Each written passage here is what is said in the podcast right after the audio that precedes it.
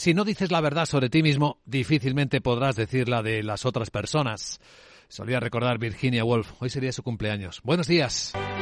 Miércoles 25 de enero, finalmente Alemania cede la presión de los aliados y sí que va a enviar tanques leopardos a Ucrania. Dice que una condición es que los americanos también envíen sus Abrams, cosa no confirmada aún, pero parece que todo va a ir en esa dirección, en la que el presidente Zelensky, el presidente ucraniano, sigue insistiendo. Él reconoce que, por cierto, se habla mucho de tanques, sobre los tanques modernos que necesitamos y sobre la forma en que se puede cubrir este déficit. Muchos esfuerzos, palabras, promesas. Pero es importante no perder la vista de la realidad. No se trata de 5, 10 o 15 tanques. La necesidad, recuerda Zelensky, es mayor.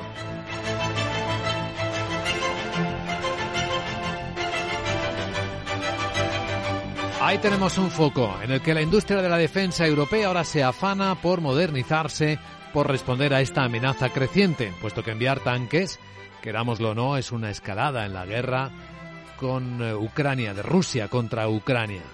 En esta escena la industria de defensa española iba a ser nuestra protagonista, hoy va a presentar, por cierto, su estrategia también para alinearse con las estrategias de buscar hidrógeno verde como energía de futuro, será un tema que tratemos hoy también en la gran tertulia de la economía, al hilo del resto de la actualidad y en particular de estas historias muy llamativas de las últimas horas que tienen a Google como protagonista después de la sonora acusación del fiscal general de Estados Unidos.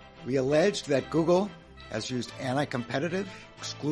Acusamos a Google de emplear una conducta anticompetitiva, excluyente, ilegal, para eliminar o disminuir severamente cualquier amenaza a su dominio sobre las tecnologías de publicidad digital.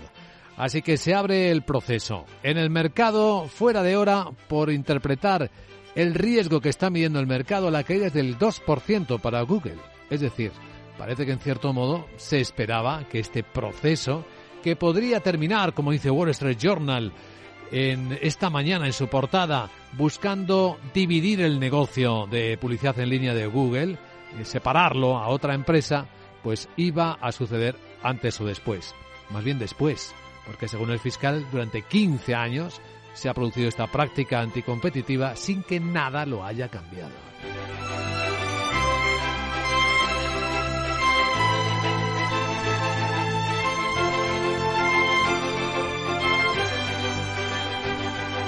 Y luego están en las historias de los últimos minutos las empresariales. Resultados publicados ya cuando Wall Street estaba cerrado muestran.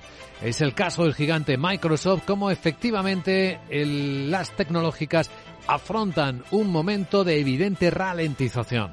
Aunque sus resultados han sido mejor de lo esperados, negocios como la nube, la visión que el propio CEO de Microsoft, a quien escucharemos luego, está transmitiendo, es que se ralentiza el mercado, las empresas empiezan a ahorrar costes también en tecnología.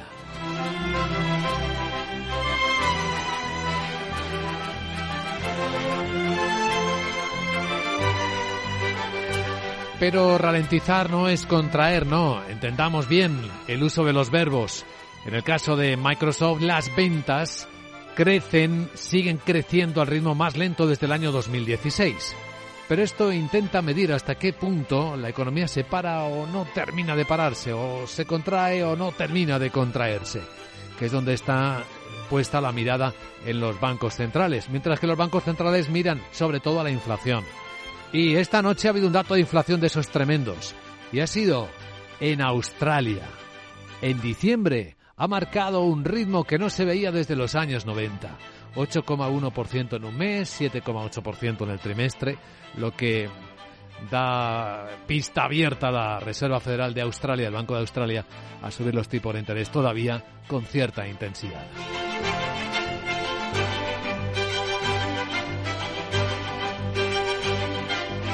Este miércoles 25 de enero es un día de huelgas sonoras en buena parte de Europa, del Reino Unido a Italia, donde están los empresarios de gasolineras también eh, protestando. El gobierno no ha conseguido detener su protesta, pasando por España, donde los empleados públicos son los que protagonizan estas huelgas. Hoy se incorporan los inspectores de trabajo, seguridad social, los letrados de justicia, lo contábamos ayer. El representante de comisiones obreras en la Inspección de Trabajo y Seguridad Social, Fernando Buero, comentaba. La señora ministra echa entre comillas la culpa a su declaración en Hacienda, Hacienda no quiere saber nada y lo pactado se cumple.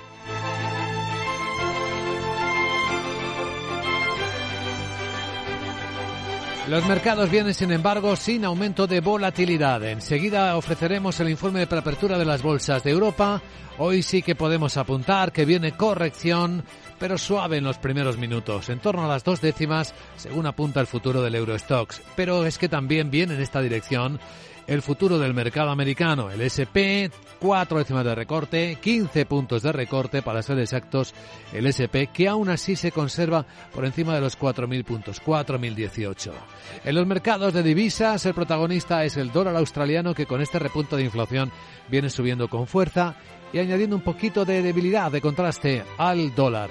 Y eso explica que, de nuevo, el euro, en este minuto en el que hablamos, esté cambiándose por 1,09 dólares. Niveles máximos de nueve meses.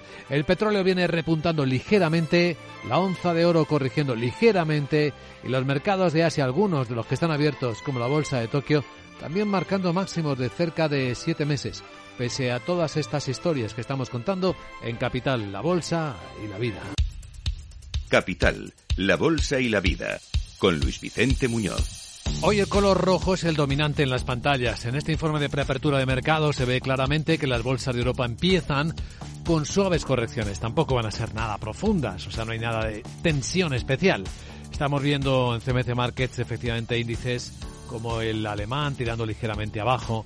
El futuro del Eurostox baja 8 puntos, estos son dos décimas, en 4.155.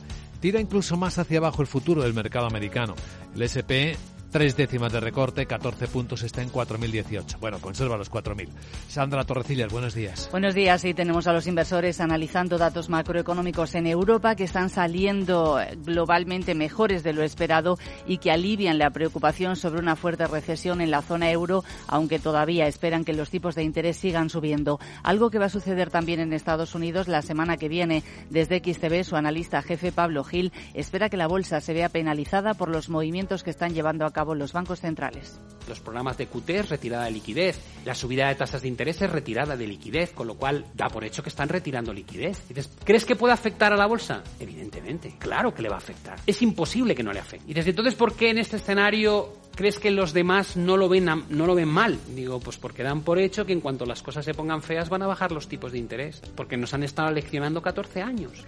Y pendientes de los resultados empresariales en Europa y en Estados Unidos, donde Microsoft ha superado previsiones, pero advierte sobre su negocio de computación en la nube. A cotizar resultados de SML. El proveedor de equipos para fabricantes de chips acaba de ofrecer cifras, supera previsiones. En el cuarto trimestre ha obtenido un beneficio de más de 1.800 millones de euros con ingresos que han sido récord y han superado los 6.400 millones. Además, prevé que las ventas este año le suban un 25% y también acaba de ofrecer cifras, el fabricante de trenes francés Almstom sube sus ventas en el cuarto trimestre un 8% gracias sobre todo a los fuertes pedidos que ha tenido en Europa. Siemens Gamesa.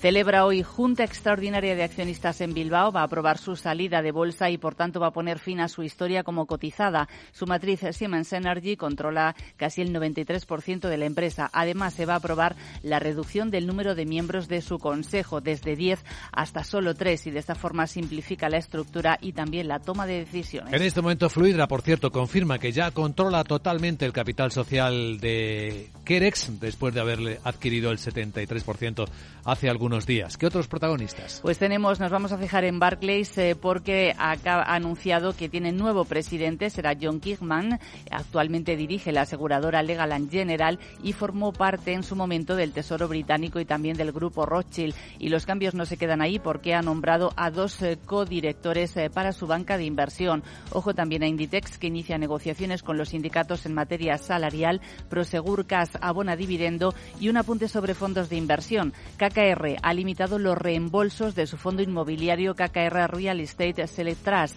en el último trimestre después de que las peticiones de retirada superaran el umbral del 5%. Cuidado con esas noticias. A continuación, claves de Wall Street y lo que está ocurriendo en el mercado fuera de hora con los protagonistas tecnológicos de hoy.